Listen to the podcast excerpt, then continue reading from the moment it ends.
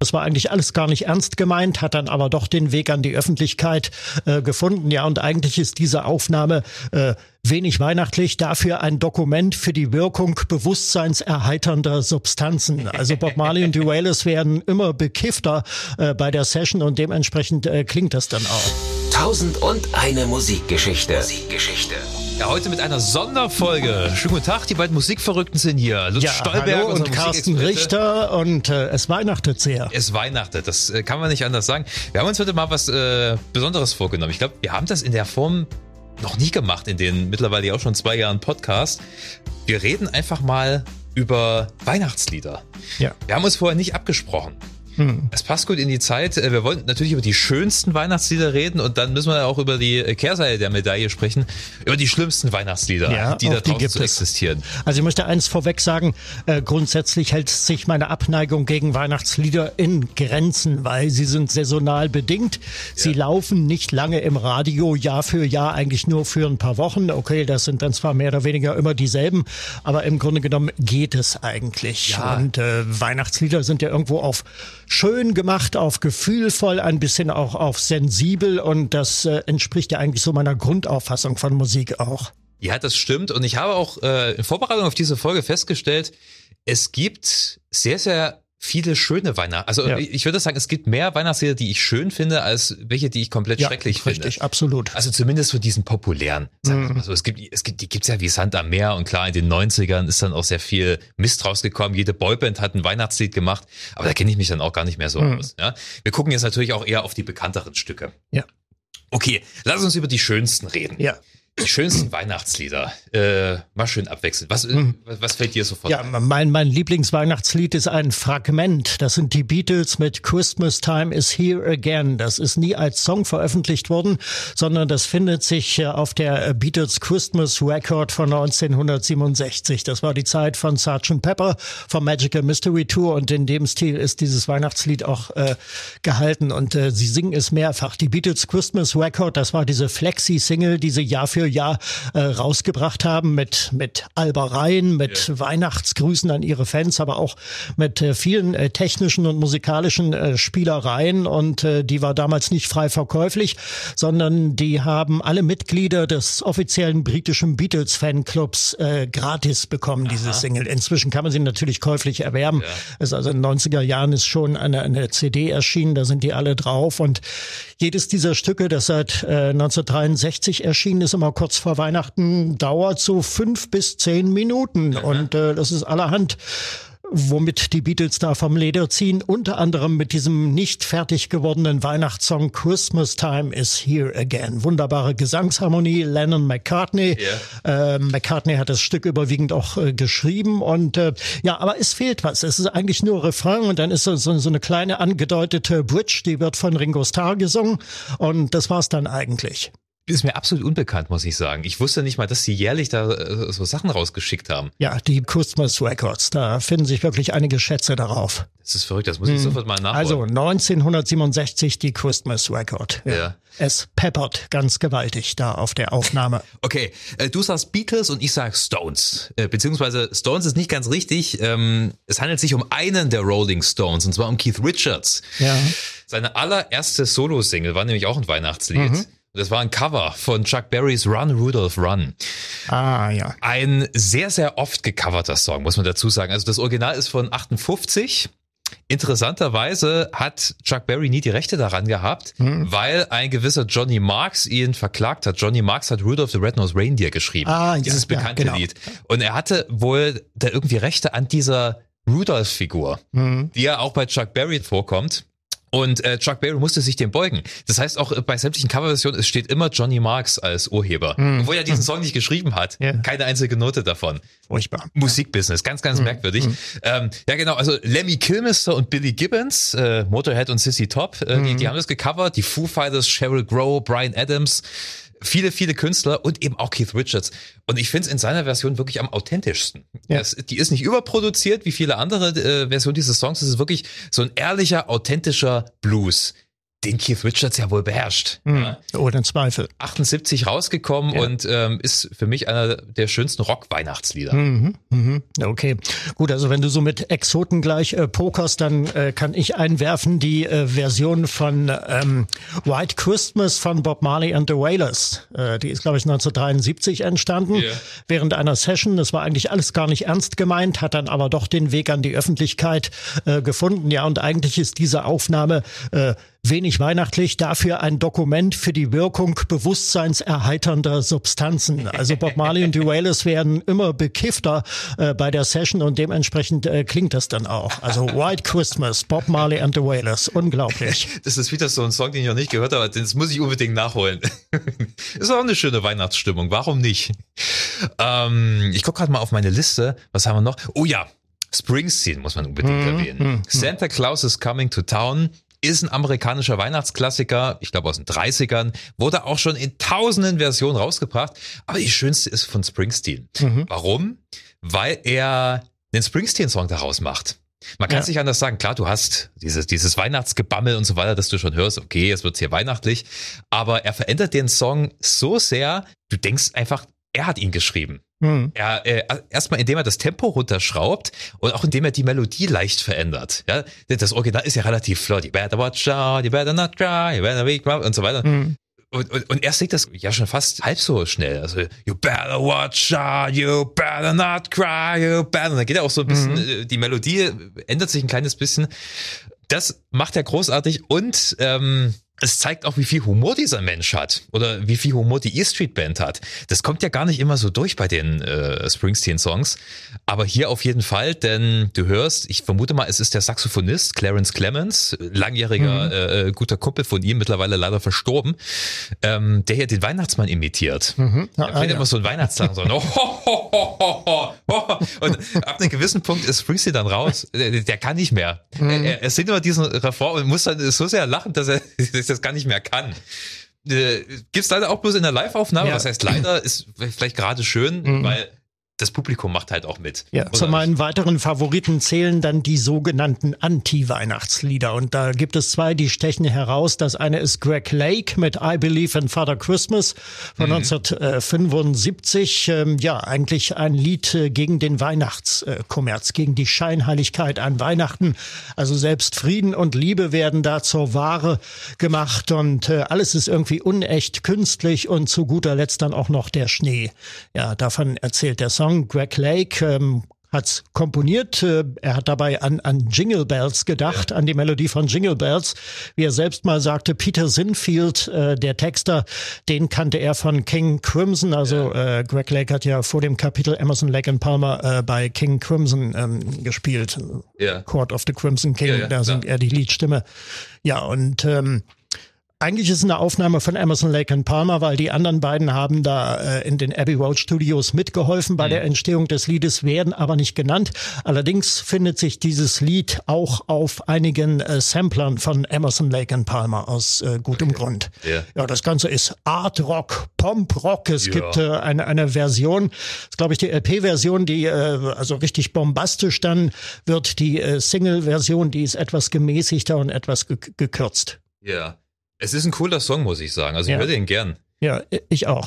Und das zweite ist Jonah Louis mit Stop the Cavalry, wo er ähm, ja an die Kriegsweihnachten äh, Ja. des Ersten Weltkriegs äh, erinnert. Äh, interessant gemacht mit Synthesizer und mit Blasorchester zwischendurch. Ein völliger Stilbruch, der aber eine wunderbare äh, inhaltliche Einheit äh, herstellt. In einer Strophe befasst sich äh, Jonah Louis, Shootingstar des Jahres 1980 in Großbritannien mit, mit äh, Kitchen at Parties war er im Sommer erfolgreich. Dann kam noch Big Shot und dann kam als dritte erfolgreichste Single eben Stop the Cavalry. Ja, wo er natürlich auch auf die Weltlage 1980 eingeht, die atomare Bedrohung, das Wettrüsten der Supermächte. In der Strophe, in der letzten Strophe ist es, glaube ich, ähm, wo er im Schützengraben ausharrt und äh, von Mary Bradley, seiner großen Liebe, träumt, äh, die zu Hause im nuklearen Regen tanzt. Ja, er hat den ja nie als Weihnachtssong geplant. Nein, Es ist richtig. letzten Endes auch nur wegen dieser einen Zeile, Ja. ich, ich wünschte, ich wäre zu Weihnachten zu Hause. Ja. Ähm, und wahrscheinlich auch wegen der Bläser, die so ein bisschen weihnachtliches Gefühl verkörpern. Aber Mhm. ich, ich glaube auch oft missverstanden, der Song, zumindest im ja, Ausland, natürlich, oder? klar. Ja, na, freilich, klar. Also wer den Text nicht kennt, das ist, denkt, das ist eine wunderbare Weihnachtsmelodie. Ähm, ja, auch mit diesem Dim, Dim, Dim, Dim, Ja. Dim, Dim, Dim. Äh, was sehr weihnachtlich anmutet, Natürlich, natürlich, aber ja. wenn man sich den Text äh, anschaut, dann ist es eigentlich ein komplett Lied, das von der ja. Sehnsucht nach Frieden handelt. Ganz genau. Ähm, ich habe noch einen Song, den wirst du wahrscheinlich gar nicht kennen, von, von einer meiner Lieblingsbands, und zwar den Eels. Ähm, amerikanische Indie-Alternative-Rock-Band aus Los Angeles kommen die. Ähm, Mark Oliver Everett ist der Kopf quasi und um ihn herum formieren sich dann immer ein paar andere Musiker. Die Eels blicken mal sehr melancholisch und mal mit lakonischem Humor auf, auf die Hochs und Tiefs des Lebens. Und äh, ein Song packen sie immer zu Weihnachten aus. Everything's gonna be cool this Christmas. Das ist eine straight Rocknummer, die letzten Endes äh, eine Botschaft hat, und zwar, letztes Jahr zu Weihnachten warst du allein, jetzt hast du Freunde, jetzt hast du uns an deiner Seite, alles wird gut dieses Weihnachten. Ähm, f- macht mir immer wieder Freude, jedes Jahr zu Weihnachten, ganz, ganz großartig. Ja.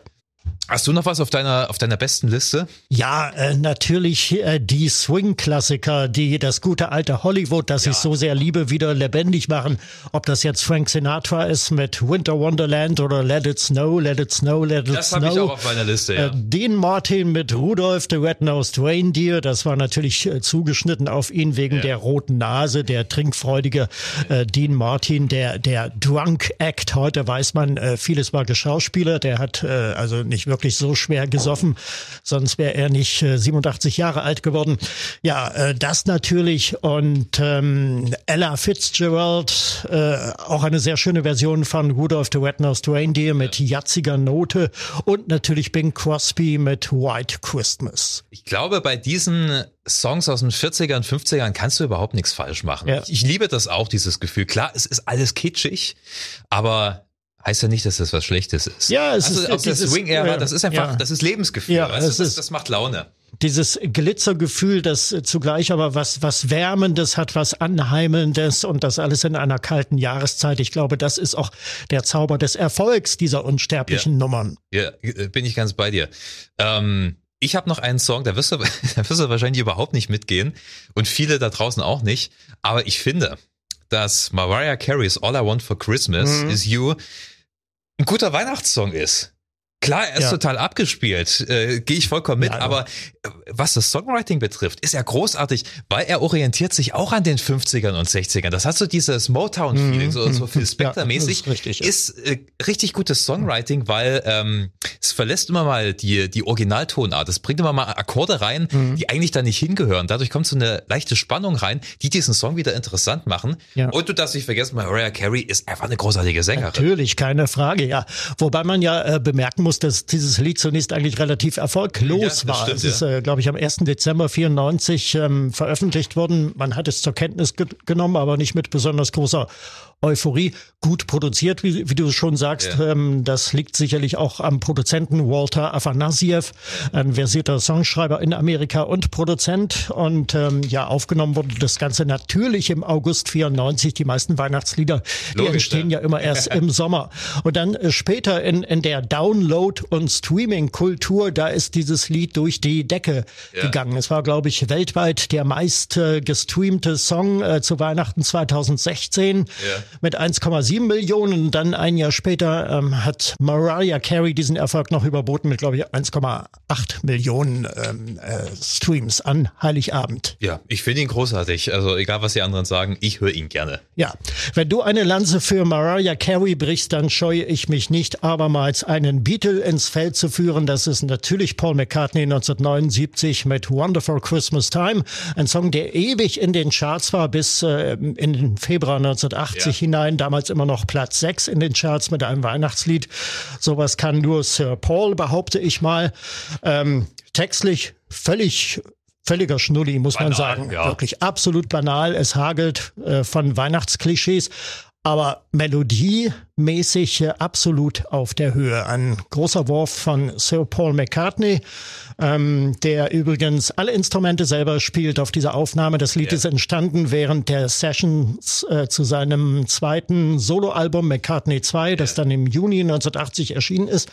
Und ähm, ja, markant dieser Synthesizer, ich habe mich da mal kundig gemacht, Prophet 5 äh, nennt sich das Gerät. Legendäres das ist, Modell, ja. ja, ja, ja, und, und der macht immer so boing, boing, boing, boing, boing. Eigentlich besteht dieses äh, Lied nur aus, zum großen Teil nur aus diesem Boing von diesem Synthesizer, aber wunderbare Harmonien und es passiert so viel in dem Stück. Da hört man so viele Nebengeräusche, ja.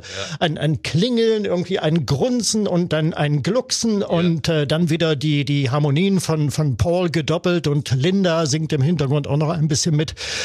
Beim Video zu diesem Song hat übrigens noch Danny Lane mitgemischt. Also das Ganze Wings, ja. könnte noch als Wings-Nummer äh, durchgehen. Und äh, die Wings haben den Song auch auf ihrer letzten Tournee im Dezember 1979 äh, live gespielt. Das Video ist auch gut. Das zeigt äh, die Musiker in der Kneipe. ja, sehr genau. sympathisch. Ja, ähm, der Prophet 5 Synthesizer war damals State of the Art. Mhm. Haben viele Musiker verwendet. Taucht auch auf Pink Floyd's The Wall auf. Ah, sehr ja. prominent. Also wenn man dann Synthesizer hört, ist es in den meisten Fällen Prophet 5. Mhm. Ähm, und er hat wohl im Studio da einfach experimentiert. Und ja. äh, ist da mehr oder weniger zufällig dann auf diese Melodie gekommen und ja, hat dann Weihnachtssong genau. draus gemacht. In, in Sussex, so? Sussex in seinem Heimstudio und angeblich hat er das Lied oder zumindest das Gerüst dafür in zehn Minuten fertig gehabt. Ja, das Gerüst ist eigentlich auch jetzt nicht sonst wie komplex, aber das, was er darum macht und natürlich ja. die Harmonien, du hast schon gesagt, das ist äh, Sir Paul. Kann man, Absolut. kann man nicht anders sagen, der Mann, der hat's drauf. Ein Song hätte ich noch. Ja. Einen. Slate. Merry Xmas ja, Everybody. Ja, lass ich auch durchgehen, ist ja, okay. Ist ein großer Klassiker. Ähm, Slate war damals auf äh, ja, Höhepunkt ihres Erfolgs. Mhm. 73 war das, glaube ich. Äh, hatten eine Reihe von Nummer 1 Hits und ihr äh, Manager Jess Chandler hat dann gemeint, Leute, es geht jetzt langsam Richtung Weihnachten, ja. doch mal ein Weihnachtslied raus. Ja, das war damals schon in den 70ern so ein Ding, bringt doch jetzt mal ein Weihnachtslied raus. Mhm. Und die Band hat dann natürlich keinen Bock. Was es, es war eine Rockband und ah, scheiße Weihnachtslieder, nee, wollen wir jetzt nicht. Mhm. Und ähm, dann kam ähm, der Bassist Jim Lear auf die Idee, doch einfach einen alten Song, den sie nie rausgebracht haben, mhm. zu verwursteln. Das war ein Song, den sie damals äh, Ende der 60er geschrieben haben, der so ein bisschen Richtung Sgt. Pepper ging vom Sound her. Hat auch einen vollkommen anderen Text, war mehr so Flower Power. Und er hatte dann Sänger Nadi Holder gebeten, ähm, da mal einen neuen Text drauf zu packen. Mhm. Und er hat es dann gemacht nach einer durchzechten Nacht, ja. wie sich das gehört für Nuddy Holder. Und äh, letzten Endes haben sie da wirklich einen wunderbaren Weihnachtsklassiker rausgebracht. Ist aufgenommen worden in New York City mhm. innerhalb von fünf Tagen. Äh, die Band war zuerst unzufrieden mit der ersten Aufnahme, so dass sie dann gesagt haben, ähm, wir wollen einen mächtigeren Sound, es soll mehr Hall sein und das haben sie da bewerkstelligt, indem sie sich einfach auf den Flur gestellt haben. Ihre ganzen Verstärker und Kabel auf den Flur gelegt und haben dann dort quasi dieses Lied aufgenommen. Äh, das muss total chaotisch mhm. gewesen sein, weil eigentlich war dieser Flur für die Mitarbeiter, die dann immer sich so ja. noch so durchgeschlängelt ja, haben, während die Band aufgenommen mhm. hat, die ganzen Manager und Sekretärinnen und so weiter. Aber es ist was Tolles rausgekommen. Okay, dann haben wir wirklich die, die, die schönsten abgekrast, die ja. unserer Meinung nach schönsten. Kommen wir jetzt zu den nicht ganz so schönen. Lutz, was fällt dir da als erstes ein? Ja, es äh, fällt mir schwer, das über die Lippen zu bringen, aber ähm, es, ich finde tatsächlich Band 8 mit Do They Know It's Christmas äh, ziemlich daneben, weil das ist ein Song, der ist ohne Melodie, der ist äh, zusammengeschustert äh, worden damals und genauso klingt er auch und ähm, Okay, gut. Meine Abneigung mag manchem als Frevel erscheinen, weil das Lied ja damals für den guten Zweck entstanden ist. Also was war geschehen? Die BBC brachte am 23. Oktober 1984 äh, in ihren Abendnews einen Bericht ähm, über die Hungerkatastrophe in Äthiopien.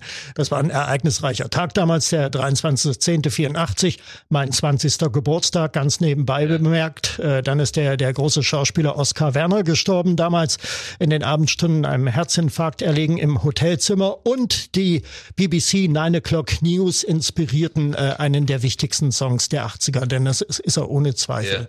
Mitch Ure und Bob Geldof haben sich damals, haben das beide gesehen, haben sich telefonisch kurz geschlossen und ähm, beschlossen, etwas zu machen, ein All-Star-Ensemble ins Studio zu holen und diese Benefiznummer äh, aufzunehmen, die ja dann die ganze Live-Aid-Bewegung äh, ins Rollen brachte und auch viele Songs, äh, weitere Songs dann initiiert hat, also den amerikanischen Beitrag We Are the World oder eben die deutsche Band für Afrika. Ja. Das alles adelt dieses Lied, aber nicht unbedingt die musikalischen Mittel. Bob Geldof hat auch sehr bereut, diesen Song geschrieben zu haben. Ja. Hat er später mal gemeint. Also er hat nicht bereut, dass dafür Geld zusammengekommen ist. Er hat bloß immer wieder betont, Leute, es ging nicht um die Musik. Es ging hier nicht so sehr um den Song. Es ging einfach darum, Geld zusammenzubekommen. Ich weiß, dass diese Nummer nicht so toll ist. Und man darf auch nicht vergessen, ähm, sie stand schon damals auch aufgrund des Textes in der Kritik. Viele afrikanische Aktivisten waren nämlich auch nicht so richtig glücklich damit, mhm. weil es schon sehr verallgemeinernd ist. Afrika ist ein riesengroßer Kontinent mit vielen, vielen Ländern und klar, es gab und gibt auch immer noch äh, in vielen Ländern Probleme, aber natürlich bei weitem nicht in allen und nicht jedes ja. Land hat die gleichen Probleme und es wurde so dargestellt wie die Flüsse haben kein Wasser mehr und überall mhm. hungern sie und so weiter, ja. was einfach nicht stimmt. Also äh, in gewisser Weise, ohne dass sie es natürlich wollten, hat das auch schon so einen gewissen Rassismus. Mhm. In den äh, späteren Versionen, das wurde ja tausendmal neu aufgelegt. Ja, schon in den 80ern gab es, glaube ich, eine neue Version und dann ja, ja. 2014 auch nochmal. Dieses, auch, dieses Jahr kommt auch wieder eine neue Version. Ähm, da wurde der Text dann so ein bisschen angepasst, ja, dass es nicht mehr ganz so verallgemeinert ist. Aber ja, ich bin auch bei dir. Ich bin nicht so ein Riesenfan von mhm. diesem Lied. Ja. Aber ich würde sagen, in diesem Fall heiligt der Zweck die Mittel. Ja, da stimme ich dir auch zu. Ja. Okay. Wenn wir gerade bei wohltätig sind, es gab, ich weiß gar nicht mehr wann das war, das habe ich mir nicht aufgeschrieben, äh, 87 war es wohl, glaube ich, so ein Weihnachts-Compilation-Album, wo verschiedene Musiker mitgewirkt haben. A Very Special Christmas hieß es, ähm, war großer Erfolg. Keith Haring, der Künstler, der Pop-Art-Künstler, ah, ja, ja, ja. hat dazu das Cover gestaltet. Und dieses Weihnachtsalbum, das äh, kam den Special Olympics damals zugute. Mhm. Und ähm, ja, Madonna war dabei, U2, äh, die Pointer Sisters haben was beigesteuert, Springsteen glaube ich auch. Und auch eine Band, die ich sehr, sehr schätze, aber die einen Weihnachtssong abgeliefert haben, die, den ich, den ich ganz, ganz schlimm finde. Winter Wonderland von den Eurythmics. Ja, das finde ich auch furchtbar, da gebe ich dir recht. Und ja. das hat auch überhaupt hm. nichts mit dem Song zu tun, ja. weil das Original ja. ist einfach sich ein schöner Song. Ja, natürlich. Aber diese Eurythmics-Version, die da einfach so eine, so einen merkwürdigen Synthie-Pop, äh, äh, das passt einfach nicht. Mhm. Winter Wonderland und Synthie Pop. Es klingt einfach plastisch und kalt und überhaupt nicht nach Weihnachten. Ja, ja das ist richtig, ja. Ich komme da echt nicht ran. Hm. Das, es macht für mich, das ist nicht schön. Und ich meine, Paul McCartney hat doch gezeigt, dass man auch mit Synthesizer einen schönen Weihnachtssong ja, machen kann. Klar. Aber die hm. Eurythmics, die, die, die haben diesen Song echt ein bisschen verunstaltet. Ja. Es, ja. es, es gibt äh, von Winter Wonderland zum Beispiel, ähm, vor ein paar Jahren ist es rausgekommen, eine ganz, ganz tolle Swing-Version mhm. von äh, Tony Bennett ah, ja. und Lady Gaga, mhm. die ja zusammen mittlerweile, glaube ich, schon zwei Alben aufgenommen haben. Das klingt richtig schön. Winter Wonderland musst du klassisch halten. Mhm. Das, kann, das kannst ja. du nicht in modernes äh, äh, Gewand packen. Das finde ich irgendwie Nee, passt nicht. Ich muss an dieser Stelle sinnbildlich noch jemanden zum Schafott führen, der es eigentlich können sollte. Das ist Sir Cliff Richard, äh, 1999 mit dem Millennium Prayer. Ganz ja. furchtbar. War damals Nummer eins äh, zur Weihnachtszeit äh, 99 und äh, ja, äh, Cliff Richard, ähm, er singt äh, zur Melodie von Old Lang Syne, diesem äh, alten äh, Freundschafts- und ja, Trinklied. Kennt jeder. Ja. Da äh, hat er das, das Vaterunser vertont. Also er singt einfach das Vaterunser nach äh, zu dieser Melodie und äh, das fand, fanden die Redakteure der BBC damals so furchtbar, dass sie dieses Lied auf den Index gesetzt haben. Weil ja. sie, sie wollten es nicht spielen, weil es einfach zu kitschig ist. Ne? Es ist eigentlich zu dick aufgetragen. Ja. Was war die Folge? Das Lied war natürlich wochenlang die Nummer eins in Großbritannien. Es ist aber auch verrückt, oder? Normalerweise werden Songs verboten wegen ja. diverser Obszönitäten. Dieser Song wurde verboten, weil er zu kitschig ist. Ja. Das ist ja unglaublich. Zu Recht, muss ich sagen, ja. Aber wenn wir über Cliff Richard reden, was sagst du zu äh, Christmas Time, Mistletoe, Mistletoe and, Wine? and Wine? Ja, es ist eigentlich, äh, das kommt dann gleich danach irgendwie. Auch nicht so toll, oder? Nee. Ich meine, es stört mich jetzt auch nicht so sehr, es hat was Weihnachtliches, aber es ist halt einfach so ein beliebiger Song. Der hört sich so weg. Ich würde gerne noch äh, kurz über die Kelly Family reden mit äh, ja, äh, Davids ja. Theme. Es ist eigentlich auch kein explizites Weihnachtslied, läuft aber immer zur Weihnachtszeit. Wunderbare Melodie und äh, das war's dann aber auch schon. Äh, die Melodie, die stammt von Wladimir Kosma, einem Filmkomponisten, der in Rumänien geboren wurde und in Frankreich dann aufgewachsen und groß geworden ist, äh, auch musikalisch. Und äh, die Melodie stammt äh, aus einem Fernsehvierteiler und zwar die Abenteuer des David Balfour nach dem gleichnamigen Roman von Robert Louis Stevenson. Und das war einer der berühmten, legendären Advents-Vierteiler im ZDF. Ja. Also das ZDF hat in den 70er, 80er Jahren jedes Jahr in der Adventszeit, in der Vorweihnachtszeit ähm, eine vierteilige Abenteuerserie äh, ausgestrahlt. Und äh, das war, äh, David Balfour war 1979 und das war die Titelmelodie von Wladimir Kosma. Okay. Und da haben dann, also wohl dann später mit Text versehen, gesehen und da hat die Kelly Family eben Davids Theme draus gemacht. Mhm. Hätte man sich sparen können. Habe ich gerade hier nicht so im Ohr, aber Davids Theme ist eigentlich Ja, ein das ist Titel. Ne? Come with me. Da, da, da, Ah, okay, da, da, okay, da. okay. Ja, Ja, Kelly Family ist natürlich auch polarisierend. Ne? ja, absolut. Ich habe noch einen, ähm, den ich auch überhaupt nicht mag. Und zwar Mary's Boy Child von Boney M. Ah, ja. Gut. Mary's Boy Child eigentlich ein Spiritual. Ja. Ähm, es gibt auch verschiedene Coverversionen. Harry Belafonte Ja, zum, Beispiel, Beispiel, genau. hat eine ganz, ganz tolle Version daraus gemacht. Ganz dezent, instrumentiert, emotional, ist ein richtig toller Titel. Und was haben Boney M draus gemacht? Dieser, dieser Frank Farian Boney M Sound. Und den kann Mhm. ich nicht, den, den mag ich so schon nicht besonders. Klar, es gibt ein paar schöne, schmissige Boney M Nummern, Mar Baker und so weiter. Okay, alles schön, Daddy Mhm. cool, höre ich gern. Aber ein Weihnachtslied mit diesem, mit diesem äh, äh, Benzinfässern da. Ja, Ja, die, hm. genau, genau. Die Drums, die klingen furchtbar Ja, und, ja. und diese Synthesizer-Flächen da drauf. Nein, nein, das hat für mich kein weihnachtliches Feeling. Das ist genau War das aber sehr erfolgreich damals. Das war die dritte Nummer eins für Boney M nach Rivers of Babylon, Rasputin und dann eben zu Weihnachten Mary's Boy Child damals. In England wie auch äh, in Deutschland. Ja, ich meine, Erfolg muss jetzt nicht heißen, dass der Song gut ist. Das sehen wir Richtig. ja bei einigen Weihnachtsklassikern. Ne? Und dann äh, zu guter Letzt noch äh, ein neueres Werk möchte ich noch anführen. Das ist äh, Kim Wilde. Äh, Unterirdisch mit äh, Hey Mr. Snowman von äh, 2013 ja auf ihrem Weihnachtsalbum, das sie damals äh, äh, veröffentlicht und promotet hatte, indem sie mit ihrer Band äh, spontane Gigs äh, an mehreren Orten, an mehreren öffentlichen Plätzen in London gegeben hat, unter anderem in der Londoner U-Bahn. Da gibt es äh, eine Filmaufnahme davon, wo äh, Kim und äh, ihre Band sicherlich schon das eine oder andere Heißgetränk äh, zu viel genossen haben und äh, ziemlich schräg äh, singen. Ja, Hey Mr. Snowman, Kim Wilde vermischt ähm, Weihnachten mit dem Winter, eigentlich ein, ein Winter-Weihnachtslied, wenn wir so wollen. Und ähm, im Text beklagt sie sich, also dass der Weihnachtsmann sicherlich viel um die Ohren hat, aber dass es bei ihr mit Männern sowieso nicht so gut läuft und auch der Weihnachtsmann kein offenes Ohr für sie hat. Und jetzt fleht sie also den Schneemann an und äh, vielleicht beim Weihnachtsmann ein gutes Wort für sie einzulegen. Katastrophal. Es ist immer ein schlechtes Zeichen, wenn Musiker Weihnachtsalben rausbringen, oder? Ja. Ja, vor allen Dingen, wenn sie dann auf ein großes Comeback auch noch damit hoffen und äh, es tritt dann nicht ein. Billy Idol hat ja auch mal ein Weihnachtsalbum rausgebracht, Ja. das ich jetzt auch nicht so sehr schätze. Es gibt ein paar Titel, die sind noch nicht gefallen, aber ich glaube, wir müssen über sie reden. Driving Home for Christmas, Chris Rea, deine Meinung dazu? Ja, okay, ich, ich, es geht hier rein, es geht da raus. Spritziger Rhythmus, äh, nette Hintergrundgeschichte da, beruht ja auf Tatsachen. Chris Rea hat wirklich im Stau gestanden. Lass ich gelten. Ich lasse es auch gelten. Es, es hat so eine Fahrstuhl-Jazz-Anmutung. Ja. Genau, es plätschert so dahin, aber hat ein schönes Feeling. Warum nicht? Es tut niemanden weh. Mhm. Damit kann ich mich noch arrangieren. Ich habe ähm, äh, bisschen Bauchschmerzen bei Merry Xmas von John and Yoko. Mhm. Da weiß ich Okay. nicht so richtig, wo ich es einordnen soll. Ähm, und das liegt vor allem an Yoko Ono. Ja, Entschuldige, ich bin, ich bin natürlich, kein ja. Yoko Ono-Fan, aber, aber, aber ist das schon? Ja. es, es wäre ein schönes Lied und es, es hat eine schöne Melodie und dann. Ja, genau. Und dann kommt auch noch dieser Chor dazu, der ähm, Harlem Community Chor aus äh, New York City. Ja, das war ja die Zeit, wo Lennon äh, gerade nach New York übergesiedelt war. Also Imagine war gerade rausgekommen, das Album, großer Erfolg damals.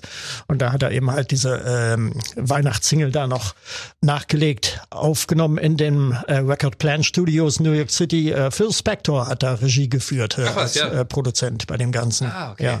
Die Botschaft ist ja schön, muss man sagen. Ja, natürlich, es beruht auf einer Plakatkampagne schon von Ende 1969. Damals hatten John und Yoko Plakatwände in vielen Großstädten der Welt angemietet. Los Angeles, New York City, äh, London, Paris, West-Berlin. Und da stand drauf, äh, War is over if you want it. Happy Christmas from John and Yoko. Also der Krieg, gemeint war natürlich der Vietnamkrieg damals. Äh, der Krieg ist vorbei, wenn ihr es nur wollt. Das äh, sagte diese Kampagne aus und das sagt eigentlich auch das Lied aus. Das übrigens nicht so ganz auf dem Mist von John Lennon gewachsen ist, sondern er hat da ein bisschen abgekupfert. Äh, Es gibt einen alten Folksong, äh, Stewball heißt der, über ein Rennpferd. Den haben, keiner genau, weiß genau, wer ihn verfasst hat, aber Peter, Paul and Mary haben eine äh, schöne Version äh, aufgenommen und da gibt's äh, doch äh, gewisse Ähnlichkeiten in der Melodie. Ja. Die Melodie ist ja auch interessant, die, die, die ganze Akkordmodulation, Ja. also da passiert einiges, wenn man mal genauer drauf hört. Aber wie gesagt, ähm, wenn es einfach nur ein John Lennon-Song gewesen wäre, Ja. könnte ich mich eher mit anfreunden. Aber ah, Yoko Ono, nee, entschuldige, nein. Hm. Interessanterweise ähm, ist dieses Lied auch versackt äh, nach 1971. Es wurde 1972 in Großbritannien noch wegen rechtlicher Querelen um, um Apple und Veröffentlichungsrechte und, und die Beatles-Verträge, die damals noch galten, äh, also mit einem Jahr Verspätung äh, veröffentlicht. In äh, England war damals Top Ten immerhin. Und danach war es eigentlich äh, nie wieder zu hören. Also ich meine, ich habe nach 1974 äh, schon regelmäßig äh, Musik äh, gehört und äh, ich habe dieses Lied tatsächlich erst wahrgenommen nach der Ermordung John Lennons ja. 1980. Da wurde das Lied wieder ausgegraben und kam dann wieder in die Charts und seitdem läuft es Jahr für Jahr. Ja, sicherlich. Na klar, das ist dann, hat dann auch ein Stück weit mit Legendenbildung zu tun. Ja. Ähm, apropos Legende, ein Song haben wir noch gar nicht erwähnt. Mhm. Da hätte ich gerne mal deine Meinung gehört. Wham, Last Christmas. Ja. Was sagst du? Äh, gut. Also es wäre unaufrichtig von mir, wenn ich den jetzt in Grund und Boden verdammen würde. So schlimm finde ich ihn nicht. Der ist handwerklich ganz gut gemacht. Äh, mir gefällt dieser softe Synthesizer-Sound, das ist äh, gut gemacht. Und ähm, George Michael singt ganz fantastisch. Äh, problematisch ist natürlich nur ähm, der Ausverkauf des Liedes, dass es wirklich jedes Jahr wieder in die Charts kommt und gedudelt wird ohne Unterlass und wohl auch als das populärste äh, Weihnachtslied aller Zeiten äh, gehypt wird. Das äh, finde ich problematisch daran. Ja, beziehungsweise halt auch äh, in Grund und Boden geredet wird. Also dieser Song wird immer als der polarisierendste Weihnachtssong ja. ausgepackt, oder? Ja, äh, ist richtig, genau. Es ranken sich auch viele Mythen um die Entstehungsgeschichte. Das Lied hätte zuerst angeblich Happy Easter oder oder Last Easter, äh, Last ja. Easter äh, geheißen. Das äh, stimmt alles nicht. Das ist eine Legende. Aber ich meine, was das Lied so zeitlos macht, dass, dass keine Jahreszahl genannt wird. Das ist ja 1984 in die Charts gekommen und Last Christmas bezieht sich also auf äh, 1983 dann. Ähm, aber so bleibt dieses Lied eben zeitlos, weil immer, immer, immer Weihnachten letzte gemeint. Weihnachten gemeint ist. Ja. ja. Ja. also ich muss sagen, mich stört er jetzt auch nicht so grundlegend. Ähm, es, es, ist halt eher das gleiche Phänomen wie bei Chris Ria's Driving Home for Christmas. Ja. Es plätschert dahin. So kantig finde ich es jetzt nicht. Also da gibt es schlimmere Weihnachtslieder. Richtig. Haben wir noch eins vergessen? Fällt dir noch irgendwas ein? Komm, jetzt hast du die Möglichkeit, jetzt kannst du dich ja auslassen. Das ist ein Podcast, da kannst du klar und deutlich deine ja, Meinung zu, sagen. Zu guter Letzt vielleicht noch José Feliciano mit Stimmt. Feliz Navidad. Äh, das hören wir auch jedes Jahr. Und ähm, ja, mit äh, Feliz Navidad äh, haben wir dann auch eigentlich schon äh, äh, sämtliche Lyrics genannt in diesem Song. Viel mehr passiert nicht. Dann Nö. nur noch die englische Variante I Wanna Wish You a Merry Christmas und das war's dann auch. Äh, José Feliciano, den ich eigentlich auch sehr mag. Ich besonders seine Version von Light My Fire von den Doors Doors. da ja. hat er was ganz Eigenes daraus gemacht, da mit seiner Akustikgitarre. Äh, ja. Und ähm, ja, er hat das Lied angeblich in 15 Minuten äh, komponiert dann auch. Und so klingt es auch. So klingt es auch. Es klingt auch, als hätte er es in 15 Minuten aufgenommen, muss man sagen. Also es ist ja wirklich, also diese, diese billigen Synthesizer und, und dieses Schlagzeug und dann ist immer Pause und mhm. es hört nicht auf. Ja, es, es, es hört, hört, nicht auf, das ist stimmt. Es fängt immer wieder an, ja. Aber deswegen finde ich es schon fast wieder unterhaltsam, muss ich sagen. Also immer wenn der Song läuft, ich mach mit. Ich sing mit. Ich, mhm. ich sing den ganzen Text mit, ist ja nicht sehr kompliziert. Und ich freue mich dann immer, wenn er nicht mehr aufhört. Für mich hat das schon, ich, ich weiß auch nicht, es hat schon ein bisschen was Masochistisches. ja, das ist wirklich, so gesehen, ja. Du denkst, jetzt ist es vorbei und, mhm. und dann geht's wieder los und alle Feliz Navidad. Da, ba, ba, ba, ba. Nein, also José Feliciano, begnadeter Musiker, ja. wunderbarer Gitarrist, ähm, aber das ist nicht unbedingt einer seiner Sternstunden. Aber wie gesagt, äh, es ist okay. Und wir hatten es ja eingangs schon erwähnt, ähm, Weihnachtslieder stören jetzt eigentlich auch nicht so sehr. Nein. Dafür, dass sie nicht das ganze Jahr überlaufen, finde ich es absolut okay. Ja, das ist richtig. Äh, ich, äh, bei mir stellen sich auch keine Gefühle ein wie Hass oder dergleichen, wo ich sage, jetzt läuft das Ding schon wieder im Radio, ich kann es nicht mehr hören. Kann ich nicht sagen, da gibt's genug andere Titel, äh, aber ein Weihnachtslied ist äh, bei mir nicht darunter. Du darfst auch nicht vergessen, die Weihnachtszeit hat ja auch für die meisten Menschen was sehr Tröstliches, was sehr Heimeliges, was Wärmendes. Und da gehören Weihnachtslieder auch einfach dazu. Natürlich. Ja, und sobald die ersten Weihnachtssongs im Radio laufen, klar, es gibt die Fraktion, die sagt, es ist schon wieder viel zu früh, dass das passiert.